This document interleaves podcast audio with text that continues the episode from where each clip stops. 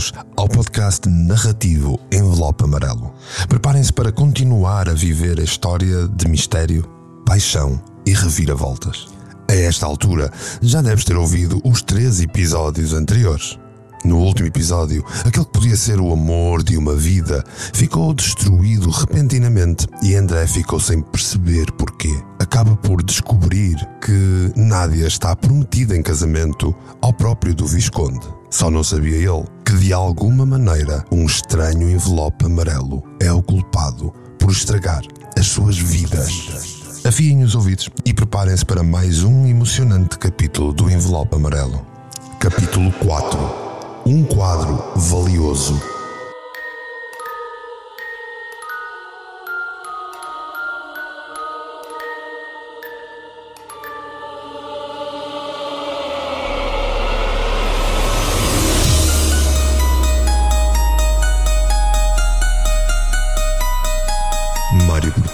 Apresenta a versão podcast narrativa de Envelope Amarelo. Amarelo.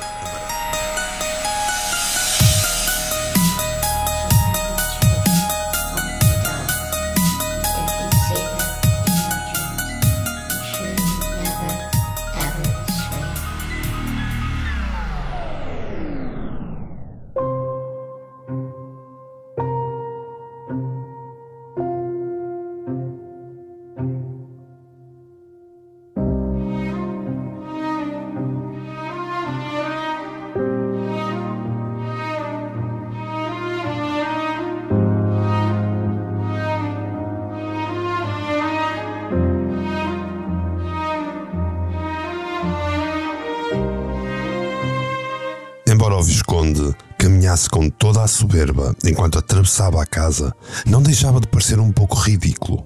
Santiago Fragão de Mendonça tinha as pernas finas e as pernas engelhadas espreitavam fora do robe de cetim azul a cada passo que dava. Era a soberba em pessoa. Caminhava como se estivesse numa passarela de poder.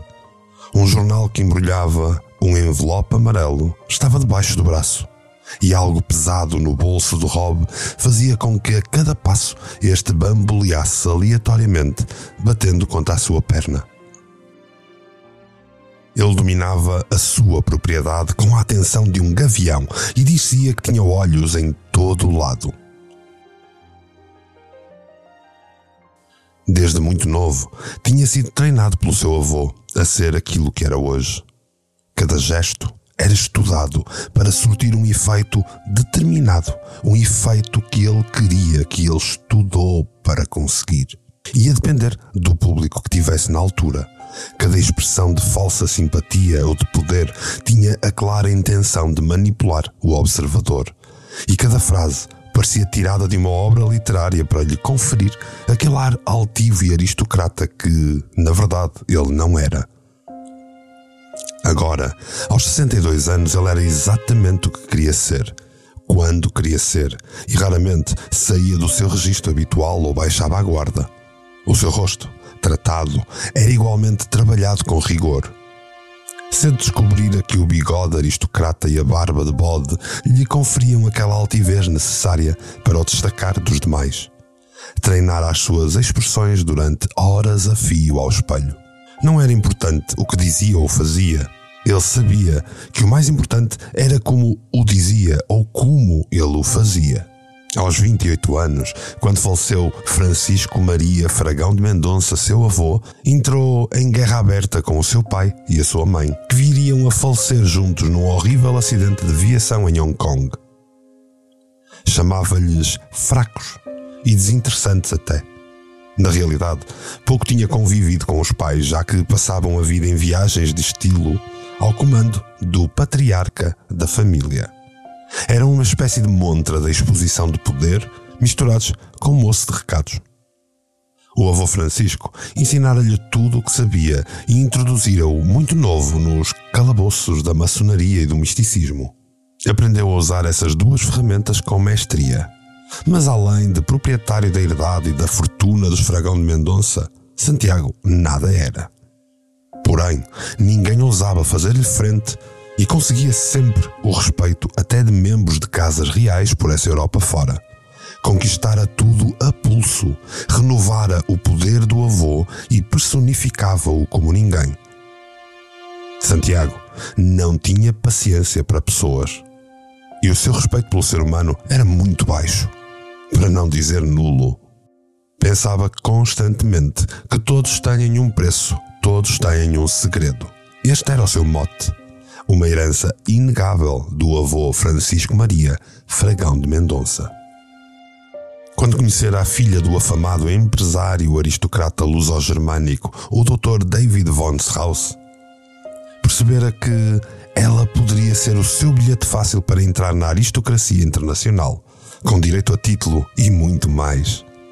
Ele mandara investigar o indivíduo, como habitualmente fazia, com todos os seus parceiros de negócio, e, claro, descobrira que possuía uma longa lista de predicados que ele queria abalroar e tomar como seus.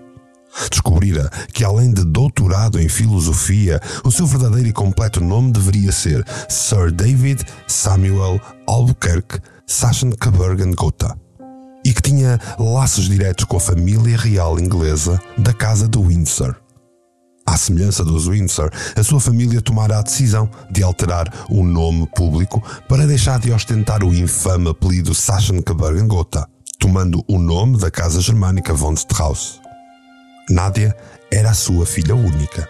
Na eventualidade de vir a pertencer a esta família por laços de matrimónio, com ela ele herdaria o direito a tomar a si os títulos de nobreza do pai de Nádia.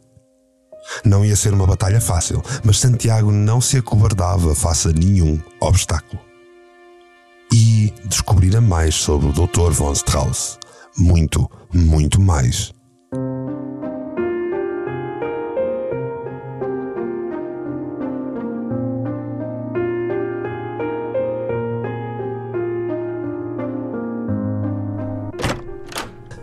Sala de contabilidade do torreão da mansão, o Visconde procurou com o olhar aquela réplica do quadro que iria usar para publicamente mostrar em dote de casamento.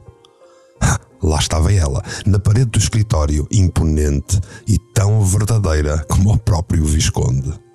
Santiago sorriu, admirando a sua compra, e cuidadosamente removeu o quadro da parede e depositou-o sobre a secretária.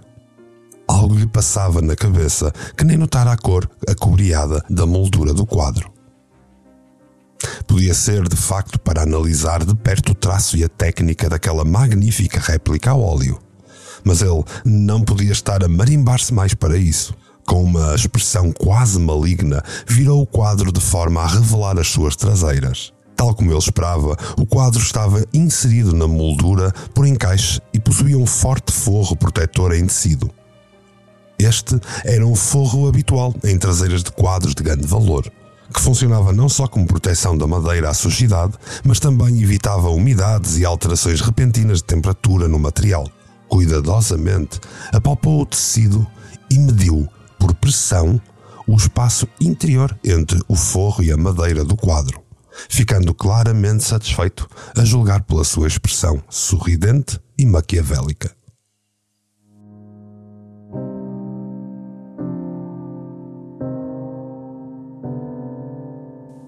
Dirigiu-se rapidamente à porta do escritório e fechou-a por dentro. Queria estar seguro de que mais ninguém saberia o que ele iria fazer ali. Depois, procurou uma caneta e um abre-cartas afiado e iniciou a sua operação secreta e bizarra. Num dos cantos superiores do forro, levantou, muito diligentemente e utilizando o abre-cartas, os agrafos de ferro, descolando-o e revelando a estrutura e as traseiras do quadro. De seguida, com a caneta, fez um pequeno e misterioso desenho na estrutura.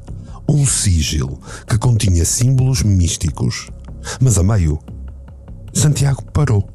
Parecia não estar certo do que tinha de desenhar. Provavelmente tentava lembrar-se do símbolo correto. Ou então fazia um qualquer ritual mental naquele momento. No final, entreolhou o símbolo, assegurando-se que estava como queria e desenhou um quadrado à sua volta. Já está. Exclamou em voz alta. Ela vai querer procurar e roubar-me. E mal ela sabe que vai estar mesmo debaixo do nariz dela. Um pequeno toque do meu gênio. O Visconde desembrulhou o jornal que trazia, revelando o maldito envelope amarelo e, quase cirurgicamente, introduziu-o no espaço entre o tecido e a madeira do quadro, encaixando o seu lado maior na estrutura que segurava todo o objeto. Abanou ligeiramente o quadro, sentindo se o envelope estaria realmente preso e depois procedeu à conclusão da cirurgia, fechando aprimoradamente o tecido sobre a estrutura e pressionando os agrafos de metal de forma firme ao seu local original. Depois de devolver o quadro ao local onde estava, o metódico chantagista saiu da sala cantarolando baixinho, jornal debaixo do braço e orgulhoso do seu trabalho.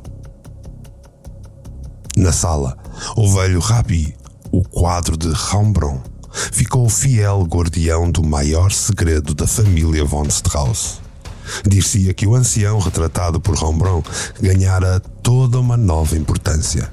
Era a múmia que escondia a maldição das pirâmides. a ironia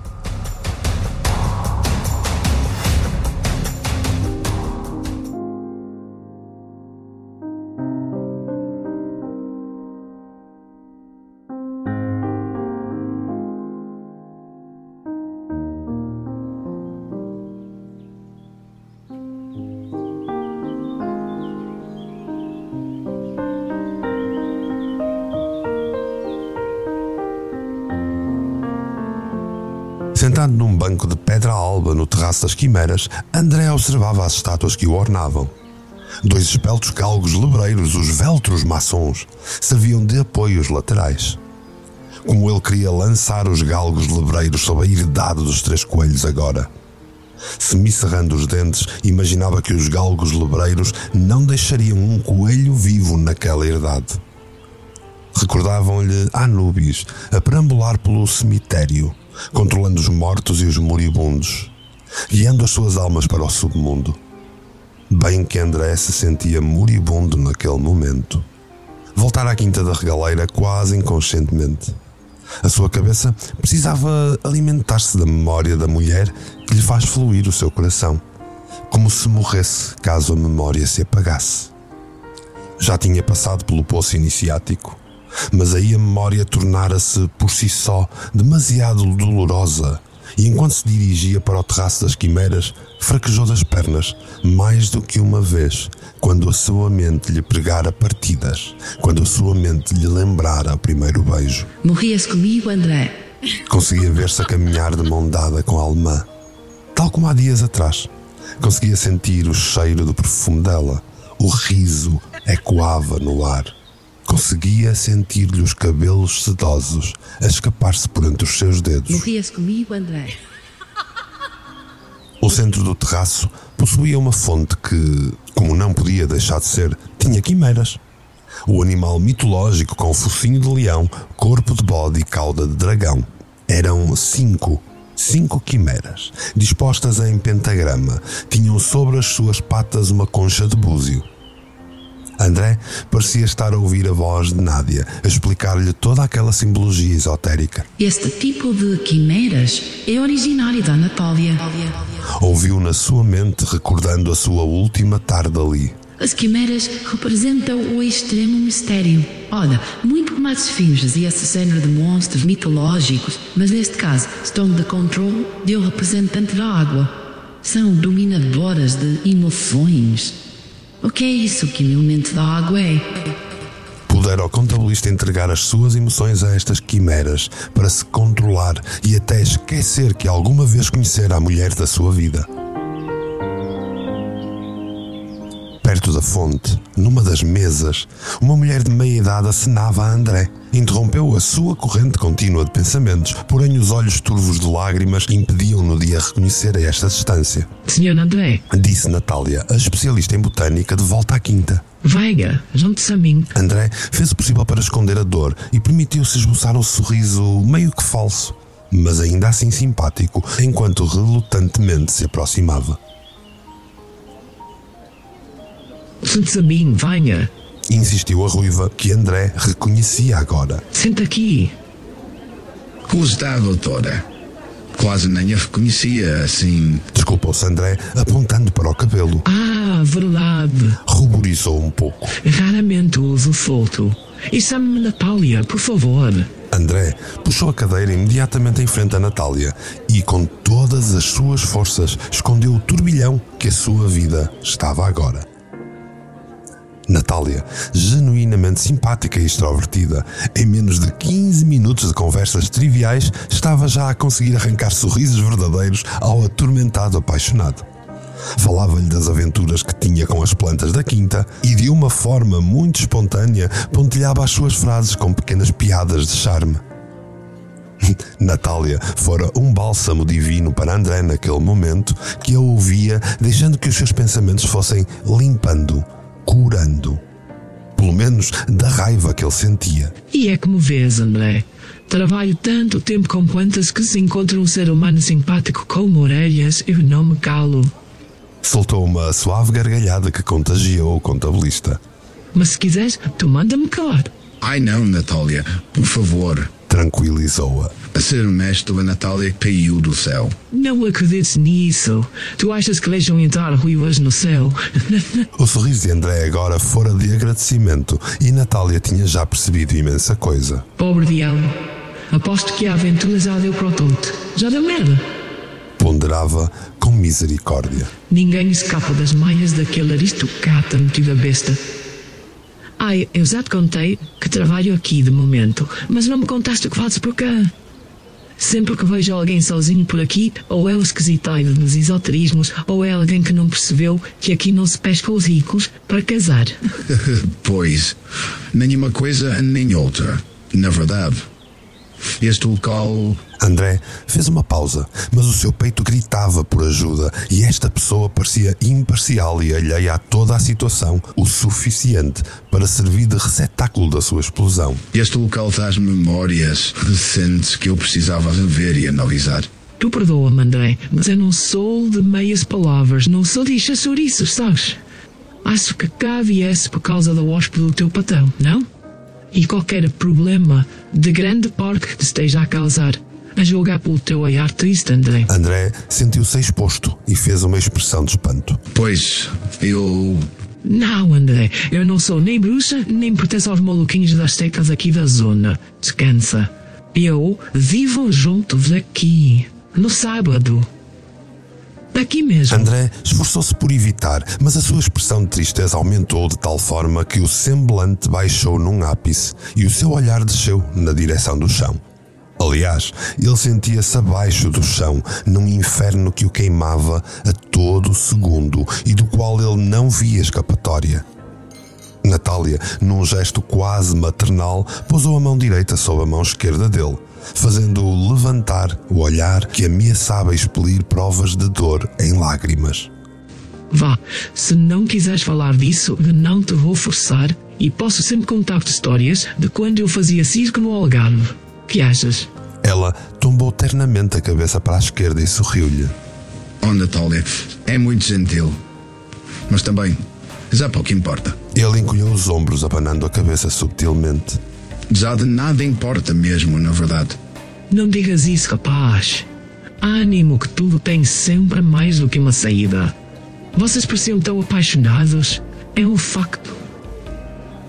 Quase que aposto que a pista do Visconde não ia hospedar alguém pelos belos olhos que tem apenas André. Quase aposto que há muita pulga neste cão. Ao que parece, vão casar. Confessou-se André, mais para libertar o peso daquela notícia do peito do que para informar a ruiva. Vão casar, Natália. Acredita nisso? Valha-me a santa ingrácia. Casar? Natália deu duas pancadas na mão de André e recostou-se para trás na cadeira da esplanada. André, ele não dá ponto sem nó. Nunca se deu. Mas ela. Eu percebo, rapaz. Provavelmente ela quer dinheiro ou a posição privilegiada dele. Certamente um casamento arranjadinho para manter sangue ou famílias dali dentro do grupinho. Sabes, para serem puros. Puros. Grupinho como assim? Ia contrapor André. Porém, parou a lembrar-se todos os detalhes que Nádia sabia da maçonaria e da história da Quinta da Regaleira e lembrou também o quanto ela falava de caminhos místicos e do estatuto do pai dela. André, onde tem um fragão de mendonça, tem sempre loucura. Ilusões, historinhas mal contadas, acredita. Olha, eu conheci bem a família. Eu conheci bem a falecida esposa dele. Desse cara de bode. Se soubesse metade dos rumores e das realidades, Natália preparava-se para encetar em mais um discurso fluido e desta vez o contabilista queria ouvir ainda mais pormenorizadamente e por isso semicerrou os olhos em interesse e manteve-se em silêncio. há uns 10 anos, a Constança era apenas uma mãe dedicada, nascida em berço de ouro e que nunca tinha feito nada na vida. Ai, mas era tão boa pessoa. Natália recostou-se ainda mais e levantou o olhar como se estivesse a aceder ao seu álbum de memórias mental. A pequena pausa trouxe-lhe um sorriso mais alargado que iniciou num suspiro. Oh, André, tinhas de ver o amor que ela dedicava às duas coisas mais importantes do mundo dela. O pequeno Rafael, o filho lindo, tão lindo quanto era malvadão, e ao seu jardim de flores. Ela escolhia a dedo as plantas, as sementes, amava-as antes mesmo de serem plantadas. Lembro-me de ficarmos horas a tomar chá a falar de flores. O jardim? Ela morreu no jardim, não foi? Perguntou André, cada vez mais interessado. Sabe falar rapaz? Dizem os médicos que teve uma paragem respiratória provocada por uma alergia qualquer. Deram-me entender ter sido alergia a abelhas. Que treta! Abanando freneticamente a cabeça. Não foi, não foi, não foi. Apostava o meu emprego nisso. O cara de boda tem amigos especiais em tudo quanto é canto de gente poderosa. Nem imaginas. A ruiva olhou para os lados como se estivesse a assegurar-se que ninguém os ouvia. Chegou-se à frente, continuando o seu relato num tom quase sussurrante. Nos últimos três anos da vida da Constança, pude bem testemunhar ela a enlouquecer. Falava-me de magias, rituais estranhos, culpava o marido até da fome em África. E sabes, andava com aqueles olhos alienados, como se estivesse drogada todo o santo dia, todo dia. Vê lá que o Visconde já tinha proibido de ver o próprio filho e acabou por o enviar para Nova York. Meteu-o no Murray Hill Place. Sabes o que é? O contabilista franziu o sobrolho como se nunca tivesse ouvido falar de tal coisa. Olha, então nem quero saber. Mas o Archibald contou-me que foi ele mesmo que encontrou a senhora morta no jardim, entre as tulipas amarelas. Não vazem cantigas, André. O mordomo faz parte da comandita, de certeza. Ela foi vista ali pela sua acompanhante de dia, uma espécie de secretária ou aia. Desde que a Constança foi a enterrar, nunca mais ninguém viu aquela francesa magricela. Luísa ou Louise, algo assim. E essa que foi tudo inventado por que razão? Sei lá, menino. Já desisti de tentar perceber essa gente. Encolheu os ombros. Por vezes acho que simplesmente ela já não era útil para o bode. E na verdade, com aquela estranha demência que aumentava todos os dias, ela tornava-se um empecilho e até, muitas vezes, numa vergonha para o cara de bode. Acredita, era tudo muito esquisito. Então, e ninguém imagina que a Natália tem esta desconfiança ou que sabe isto tudo? Ai, tu picas-te? Claro que não. Eu sei bem o meu lugar. Aliás, quase que apostava que nem tinham a noção do quanto a pobre da Constança falava e desabafava comigo. Se soubessem metade do que eu ouvi, eu aparecia ali, no meio dos lírios, com uma alergia estranha ao pólen, o iuiace. Gargalhou, tomando consciência que tinha sido demasiado técnica. Sabe, mas eu não me acredito que a Nádia tenha algo a ver com estas loucuras. André insistiu pensando em voz alta. Nem me acredito que fosse capaz de forjar o que nós tivemos juntos. André, as mulheres fingem orgasmos. Tentou explicar Natália com uma piada brejeira a ver se aliviava a dor do rapaz. Não me imaginas o que eu já vi. Mas olha que se acreditas nisso de forma tão intensa e segura, provavelmente é porque estás certo. Mas que remédio tens, rapaz? A expressão mudou para preocupação. Se ela te amar metade do que eu vejo que tu a amas, ela vai voltar, homem. Se isso acontecer, vocês vão é ter de fugir para uma floresta tipo a Amazónia, assim. Luís, Sei que lhe vai parecer falta de modéstia. Ou que nem sequer ouvi, Natália. André fechou os olhos por um momento. Era como se imaginasse o rosto de Nádia à sua frente. A Nádia ama-me. Sei que me ama. Sei-o com todas as forças do meu ser. Mas há algo inexplicável que se está a intrometer e a meter o Visconde nesta história toda. A ruiva expressou compreensão e tocou-lhe a mão suavemente, e num gesto de apoio e ânimo, simplesmente assentiu com o olhar embebecido daquela tragédia.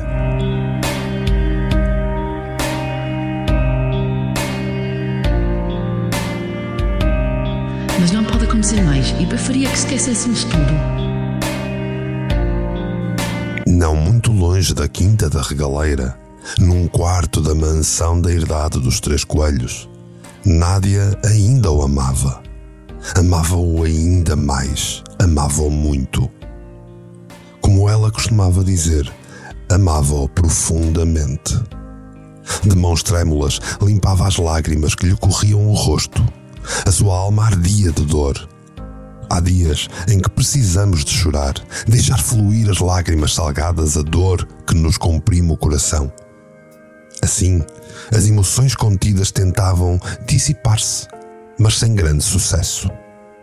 Há dias em que precisamos lutar por dentro, tentar deixar para trás as angústias e os medos para ganhar força e enfrentar a batalha da vida. Há dias em que, amando de um jeito sem jeito, precisamos encontrar a fé e essa força extra que nos pode redimir, que nos pode encorajar, que nos pode salvar. In silence, no one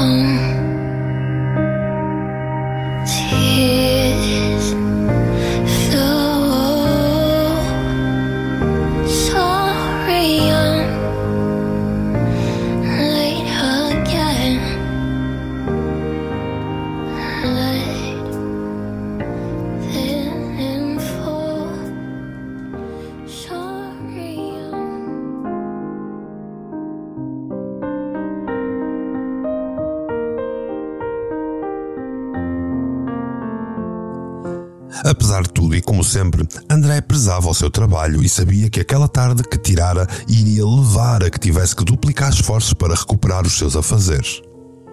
Fora a reputação do contabilista e a sua alta capacidade de inscrição que levaram em primeiro lugar uma pessoa tão importante como o multimilionário Santiago Fragão de Mendonça a procurá-lo. O fluxo de trabalho contabilístico para uma pessoa deste estatuto é imenso. E mais do que uma vez, o próprio Visconde tinha proposto que ele arranjasse alguém da máxima confiança para o auxiliar. Afinal de contas, dias havia em que André era ainda o seu mensageiro de negócios e também o seu secretário de confiança. No dia seguinte, ainda não eram nove da manhã quando André entrou no seu escritório, situado ali, no torreão da mansão.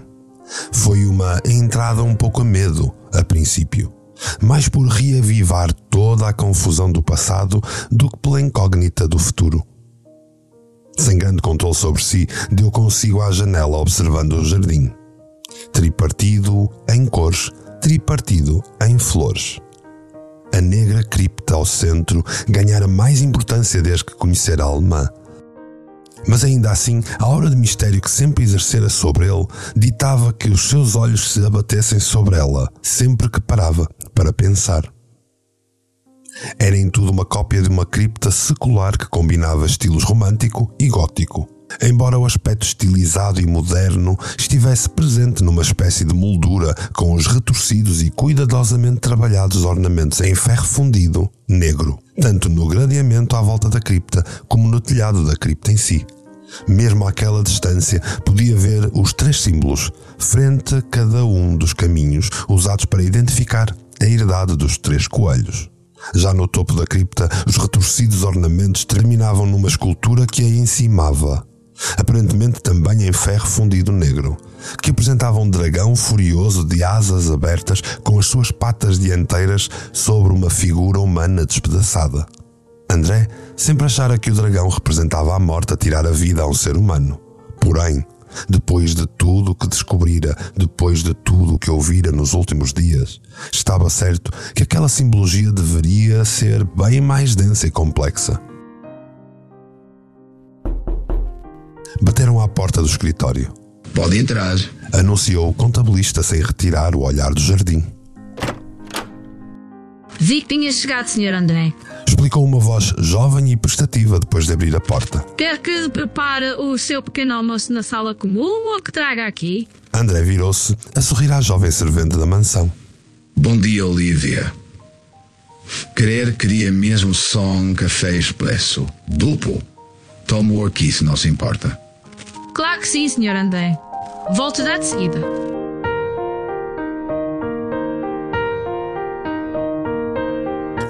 Voltou com o café e uns biscoitos de canela numa bandeja que pousou na secretária de André, já o contabilista estava imerso em papéis e contas. Tomei a liberdade de lhe trazer os biscoitinhos, Sr. André. São os seus preferidos, canela. Ah, obrigado, Olivia. E já te disse, tratam por André apenas. A jovem ruborizou sorridente. Ah, claro, claro, Sr. André. Ah, André, digo. Desta vez, a jovem corou mesmo, com tanta intensidade que dizia que no escritório estavam os 40 graus de temperatura. Com delicadeza, a jovem fez uma pequena, mas atabalhoada vénia e saiu deixando o contabilista ao seu trabalho pelo restante da manhã. O telemóvel tocou abruptamente, despertando André que estava imerso a inserir os dados no seu computador. A sua secretária era um campo de batalha e encontrar o telemóvel debaixo de tantos papéis foi uma corrida contra o tempo. Bom dia, Sr. Lopes. Cumprimentou André, mal atendeu. Do outro lado da linha veio a voz que ele já esperava por ver identificado no visor do telemóvel. Ora então, bom dia ao Sr. Lopes também. Estou em dívida consigo uma vez mais, sabe, Sr. André? A voz claramente pedia perdão. Então o que se passa? Tinha dito que passava aí hoje de manhã e. Ui, já é meio-dia. Nem dei pelo tempo a passar sequer. Pois, e eu falhei outra vez. Sabe, a minha filha hoje divorciou-se e eu tive de a acompanhar. Sabe, são estas coisas de tribunais, legalidades e essas coisas. Não ia deixar a minha filha só. Não se preocupe, Sr. Lopes. Aliás, hoje eu vou ter de ir a Lisboa. Pela tarde. Se quiser, posso entregar o quadro na galeria para trocarem a moldura, como diz. Oh, Sr. André, isso é que era o sobre azul. Não será transtorno? Não é transtorno algum. Não se preocupe que ao fim da tarde entrego o quadro na galeria. Queria era isso tratado o quanto antes, sabe? Eu sei que não há duas sem três, mas desta vez eu vou cumprir. Tê-lo-á no dia seguinte, Sr. André. Palavra. Assegurou o vendedor. Então não se fala mais nisso e ficamos assim combinados. Hoje mesmo eu deixo ficar o quadro em Lisboa. O tempo tinha passado a correr, o que por um lado era bom porque André conseguira trabalhar e recuperar o tempo perdido dos últimos dias. Por outro, era ainda melhor porque a sua cabeça tinha estado tão embrenhada que os pensamentos não fugiram para o pensamento que o assolava desde o dia anterior. As horas passaram rápido e havia imenso que fazer durante a tarde em Lisboa. Tinha de visitar duas das empresas do Visconde para recolher documentação, tinha de ir ao serviço de finanças e ainda passar na galeria de arte. Por tudo isto, levantou-se e arrumou grosseiramente a secretária e, pegando na embalagem própria, dirigiu-se ao quadro exclamando em voz alta como se conversasse realmente com o ancião Rabi ali pintado. E tu? Tu vês comigo.